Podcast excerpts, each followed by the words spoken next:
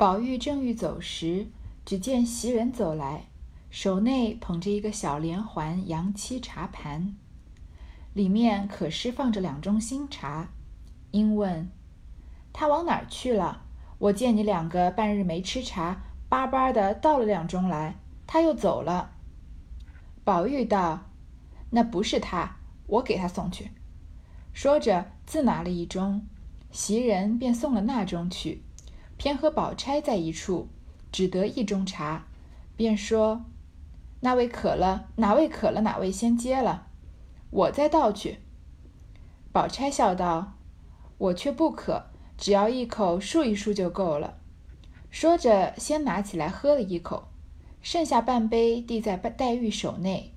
袭人笑说：“我再倒去。”黛玉笑道：“你知道我这病，大夫不许我多吃茶，这半盅尽够了，难为你想得到。”说毕，饮干，将杯放下。袭人又来接宝玉的，宝玉因问：“这半日没见方官，他在哪里呢？”袭人四顾一瞧，说：“才在这里几个人斗草的，这会子不见了。”袭人过来啊，给宝玉和黛玉送茶了。但是黛玉不是害羞嘛，去找宝钗聊天去了。那宝玉就和袭人拿着茶去找黛玉。但是呢，一盅茶是给宝玉的，另一盅茶是给黛玉的。偏偏黛玉去找宝钗了，那只有一盅茶，有两个人。那袭人就说哪个渴哪个就先喝，我再去倒就好了。宝钗就说呢，我不渴，他只要一口漱一漱口，所以他就先拿着这个茶杯起来漱了一下口，剩下的半杯啊递在林黛玉手里。袭人本来笑着说啊，我再去倒一杯。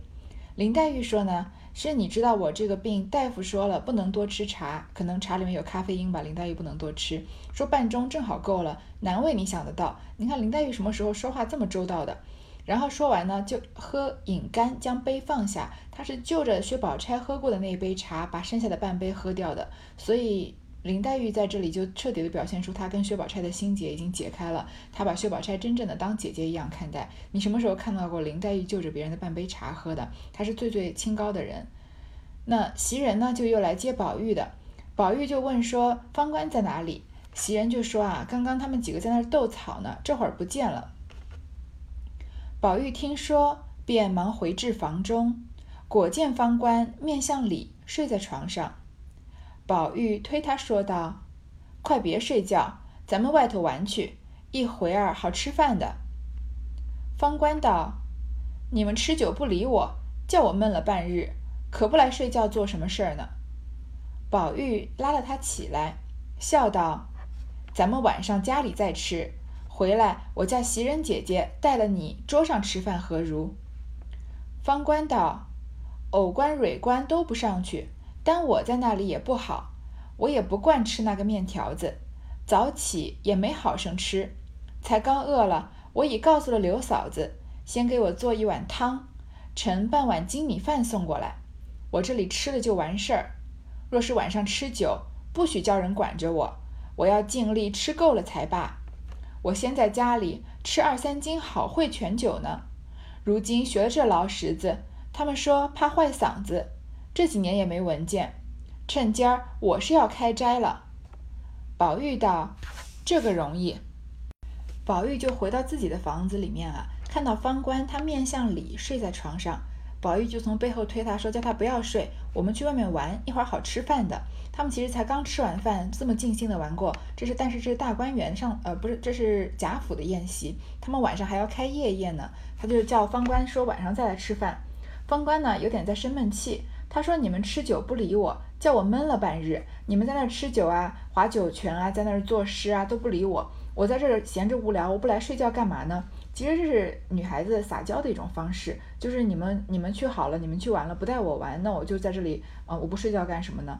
那宝玉拉着他起来啊，就笑着说：晚上呢，我们到家里面再吃。那个时候我叫袭人姐姐带你上桌吃饭，如何？”这样的丫鬟是平常不能跟主人同桌吃饭的，但是宝玉这里就叫方官一起上桌吃饭，因为在宝玉心里面，人人都是平等的嘛。方官就说呢，藕官和蕊官都不上桌，光刚刚我在那里不好，说我也不想吃那个面条子。这话说的挺大胆的，主人的生日，大家都要吃主人的长寿面。那他这里说我不惯吃那个面条子，其实这些女孩子也在宝玉面前放肆惯了，有一些没大没小的。你看前面的晴雯啊，这里的方官啊，都有一些这样的行为。那如果是别的主人，他们是再也不敢在他面前说我不惯吃不惯这个面条的。早起呢也没好生吃，刚刚我饿了，我就告诉刘嫂子啊，先给我做一碗汤，盛半碗精米饭送过来。也就是厨房的这个柳家的对方官特别好，因为他有事要求方官嘛，要把这个呃他的女儿刘五儿送进来，所以呢他就让柳家的给他开小灶，说我在这里吃了就完事。他还在这里跟宝玉先声明啊，说如果晚上吃酒啊，不许叫人管着我，说我要尽力吃够了才罢。就是我今天晚上要好好的喝一顿酒，不是你不能让别人就是劝酒就叫我不要喝。说我先前在家里啊吃二三斤好汇泉酒呢，我本来在家里面呢，他我都是喝这个汇泉酒能喝二三斤呢，而且这个汇泉酒呢是一种非常有名的酒，它是作为嗯一种是无锡的一个名产了。在无锡的惠山呢，有很多的泉水，在惠山的这个惠山寺的石泉水啊，被命名为天下第二泉，从此声名大振。所以用这个泉水酿酿造的这个糯米酒啊，就称作为惠泉酒。它的味道特别清纯，经久不变，所以是在天下闻名的一种酒。那既然说到惠泉是天下第二泉，各位当然好奇说，那天下第一泉是什么呢？事实上，天下第二泉是汇泉，这个是大家都呃同意的，有这个定义。但是天下第一泉呢，就是有很多不不同种的版本了，因为各个的呃这个皇帝啊，或者是某个茶圣啊，他评定的说哪个泉哪个泉都称它为天下第一泉，有可能是指北京玉泉山玉泉山的玉泉，也有可能是指济南的这个趵突泉，但是还有其他的几种泉都成。都曾被这个称为天下第一泉了。好，这里方官就说呢，我这个汇泉酒我能吃两三斤呢，两三斤酒是非常不得了的这个呃总量。我们这边一般说喝酒都是说喝一两二两，对吧？在这里劝各位饮酒不要过量，对身体不好。说如今我学了这个劳什子，他把学戏呢称作学劳什子，他并不是自己想学戏的，对吗？这些女孩都是家里面穷啊，有可能卖出来。进戏班子的，他们说呢，怕坏了嗓子，这几年也没闻见，因为喝酒会伤嗓子，因为会辣喉咙嘛，所以都不让他们这些唱戏的人喝，所以这几年闻都没闻见酒香。说趁今儿啊，我要开斋了，方官就把喝酒啊讲作好像自己吃素吃了几年一样，今天要开荤了。宝玉就说啊，这个容易。我们看方官在宝玉面前说话的语气，半点也没有这仆人对主人的恭敬啊，就是一个任性的小女孩在一个男孩子面前说话的这个语气了。说着，只见柳家的国遣人送了一个盒子来，小燕接着揭开，里面是一碗虾丸鸡皮汤，又是一碗酒酿清蒸鸭子，一碟腌的腌制鸭脯，还有一碟四个奶油松瓤卷酥，并一大碗热腾腾、碧莹莹蒸的绿旗香稻精米饭。小燕放在案上，走去拿了小菜并碗箸过来。拨了一碗饭，方官便说：“油腻腻的，谁吃这些东西？”只将汤泡饭吃了一碗，捡了两块烟鹅就不吃了。你看柳家的对方官有多好啊！他送遣人送了这个食盒来，里面的这个吃的东西啊，真的不应该在吃晚饭之前读这篇。一碗虾丸鸡皮汤是。一碗荤汤，但是感觉又不是特别油腻。虽然有鸡皮，有可能有一些油，但是这个虾丸的海鲜有可能会中和这个，嗯，鸡皮的油，而且会给这个汤更加的提鲜。还有一碗啊，酒酿清蒸鸭子，很精致的菜。还有腌的这个腌制鸭鸭脯，鸭的鸭胸肉也不是很油腻的。还有四个奶油松瓤卷酥，还有饭后甜点。而且这个精米饭啊，也不是普通的白精米饭，是碧莹莹蒸的绿旗香稻精米饭，是用绿色这个稻子蒸蒸出来的，有绿色的，有亮亮的光，一听起来就非常这个荤素搭配啊，还有对于这个胃口啊、消化啊都非常得当的一道饭，这个一道应该说是一套套餐吧。但是你看看这个方官的态度，他就说油腻腻的，谁吃这些东西？怪不得贾宝玉房间里房子里的这些姑娘们啊，比小姐们还要娇气。这么一一些菜名一报上来啊，我们每个人都口水直流，恨不得马上就把它全部都挖空呢。但是他们平常吃惯好东西了，嫌这些东西油腻，只是把汤泡饭吃了一碗，又捡了两块烟鹅就不吃了。宝玉闻着，倒觉比往常之味有剩些似的，遂吃了一个卷酥，又命小燕也拨了半碗饭，泡汤一吃，十分香甜可口。小燕和方官都取笑了一回，吃毕，小燕便将剩的要交回。宝玉道：“你吃了吧，若不够，再要些来。”小燕道：“不用要，这就够了。方才麝月姐姐拿了两盘子点心给我们吃了，我再吃了这个，竟不用再吃了。”说着，便站在桌旁一顿吃了，又留下两个卷酥，说：“这个留给我妈吃，晚上要吃酒，给我两碗酒吃就是了。”宝玉道：“你也爱吃酒，等着咱们晚上痛喝一阵。你袭人姐姐和晴雯姐姐量也好。”也要喝，只是每日不好意思。今儿大家开斋，还有一件事，想着嘱咐你，我竟忘了，此刻才想起来。以后方官全要你照看他，他或有不到的去处，你提他。袭人照顾不过这些人来。小燕道：“我都知道，都不用操心。但只这五儿怎么样？”宝玉道：“你和柳家的说去，明儿直叫他进来吧。”等我告诉他们一声就完了。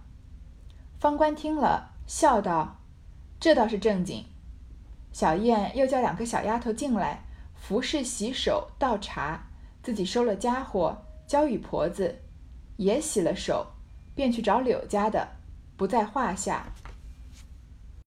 春燕这个姑娘，看她之前跟宝钗的丫鬟黄金英他们对话，就可以看得出来，虽然她妈妈和她这个姨妈都有一点作天作地的，但是春燕呢是个很明事理的姑娘，讲起话来也让人觉得很舒服。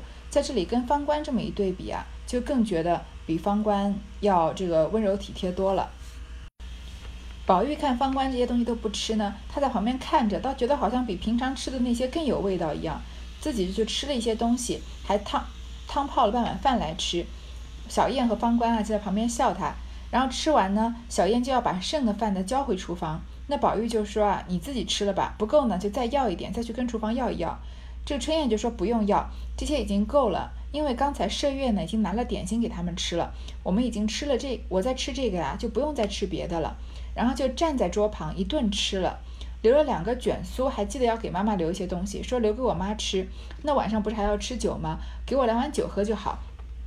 宝玉就笑着说：“你也你也爱喝酒啊？那我们晚上正好一起痛喝一阵。你袭人姐姐和晴雯姐姐她们酒量也很好，也要喝，但是她们平常呢不好意思，因为毕竟是大丫鬟嘛，不能呃这个放开来撒野，不能太失了体统。说今天大家开斋，还有一件事情呢。”就以后啊，你要来好好照顾照顾方官，因为方官年纪是小的，他是戏班子里面的小孩嘛。说他要有不到的地方或者做的不得体的呢，你要提点他，因为袭人照顾不过来。春燕呢，就是很这个得体的说啊，他说我都知道，你不用操心，还问他刘五儿怎么样。宝玉就说呢，那你就去跟柳家的说吧，明天就直接让刘五儿进园子吧。好像刘五儿终于快要熬出头了，嗯，终于可以离开自己的这个。平常这个大门不出二门不迈的生活，来进到贾宝玉这里伺候贾宝玉了，就是真的是求人得人了。方官听了呢，就笑着说：“这倒是正经。你看这里又能对比一下这个方官和春燕的态度。一直以来柳家的对方官这么好，方官随便要点吃的，他做这么周全的菜给他。”为的是什么？方官不是不知道，因为他们很明显明里暗里的提了很多次，就是希望春燕能进来嘛。那方官确实在宝玉面前提了春燕的事情，但是真正在宝玉面前再开口提醒他的，其实是春燕。然后方官呢，倒是在宝玉同意了以后，在旁边笑着说啊，这倒是正经，他并没有出什么力啊，所以觉得平常拜托别人做事啊，也是真的要找那些靠谱的人，怪不得前面贾晴或者贾云啊，他们要找贾琏办事情，知道贾琏靠不住，还要专门找到王熙凤那里去。那如果有事情要求人的话，求方官就不是一个非常可靠的呃一条途径了。春燕呢，就又叫了两个小丫头进来服侍洗手、倒了茶、收了东西，然后再去找柳家的这这件事情就暂时在这里告一段落。宝玉便出来，人往红香圃寻众姐妹，方官在后拿着金扇，刚出了院门，只见袭人、晴雯二人携手回来。宝玉问：“你们做什么？”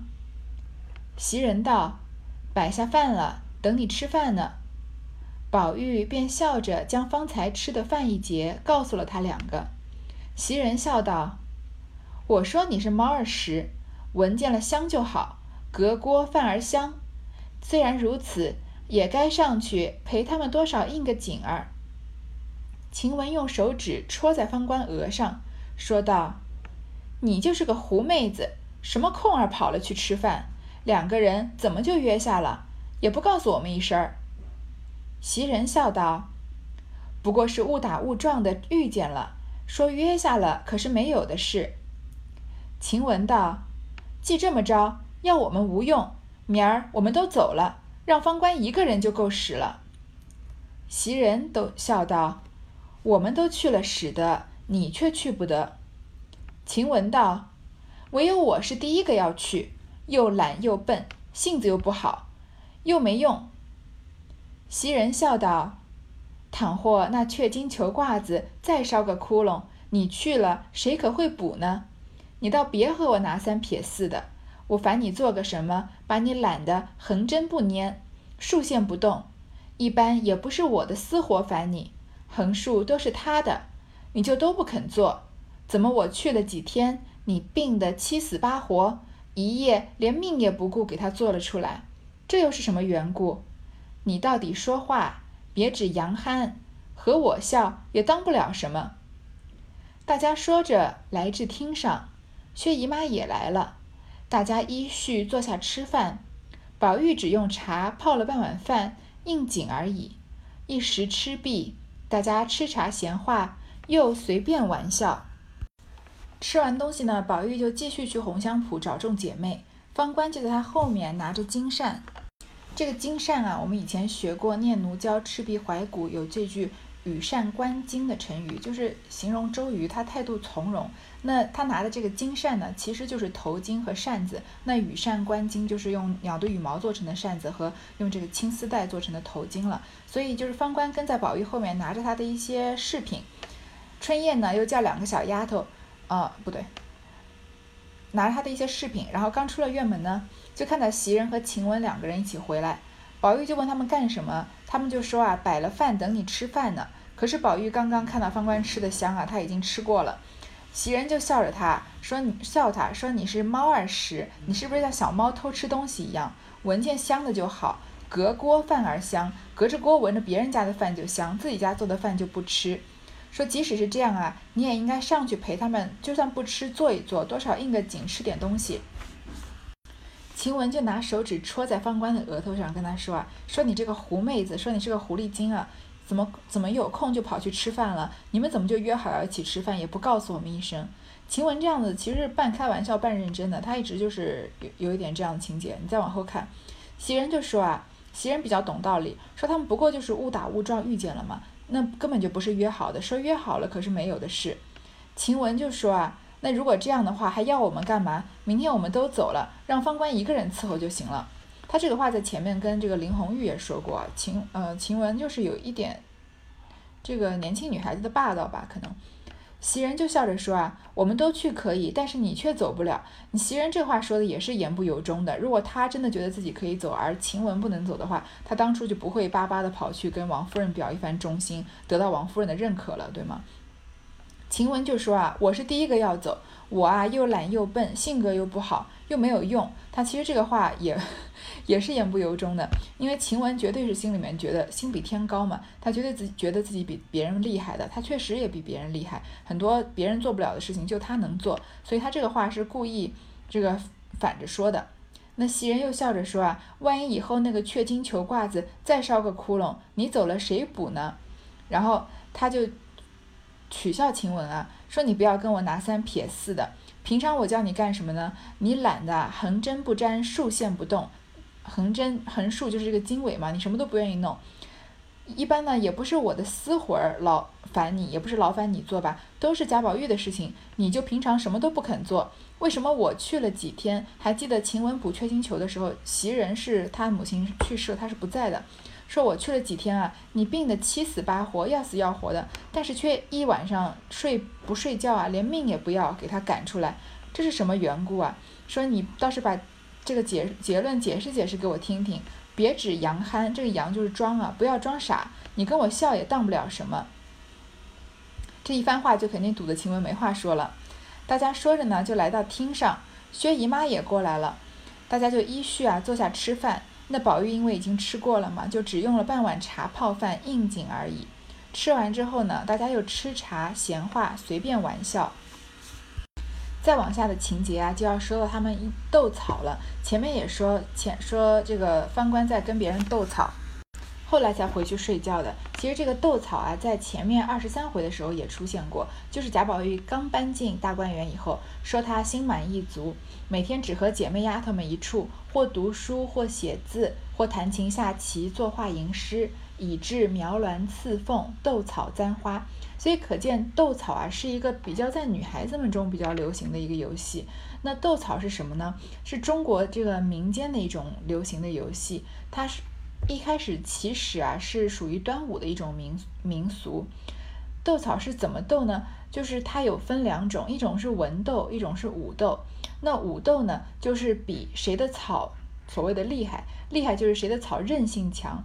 那因为草有一些是很脆嘛，一一摘就断了；有一些呢是怎么揉它、怎么拉它都这个韧性很强，都不太容易断掉的。就好像有一句诗叫“君当作磐石，妾当作蒲苇，蒲苇韧如丝，磐石无转移”嘛。这个蒲苇就是这种韧性很强的草，所以他们武斗呢，就是把这个两个草的这个茎茎类的地方啊，交叉成十字状，然后两个人互相拉扯。不断的就胜，就是有有一方会断嘛。你要力气，只要力气用的足够大，有一方会断。这个游戏在我小时候还曾经和朋友小朋友一起玩过。这种就是以人的拉力和草的受拉力的强弱来决定输赢的斗草，就叫做武斗。那文斗呢？文斗当然就是不要动到，不用动用到力气了，就是对花草名。女孩子们啊，采来各种各样的草，以对仗的形式来相互的报名。谁采的这个草种多啊，对仗的水平高，坚持到最后谁就赢了。那接下来他们玩的这个斗草呢，就是所谓的文斗了。那他们是怎么斗草的，以至于这一回的下半节相邻情节十六群呢？我们下一回再说。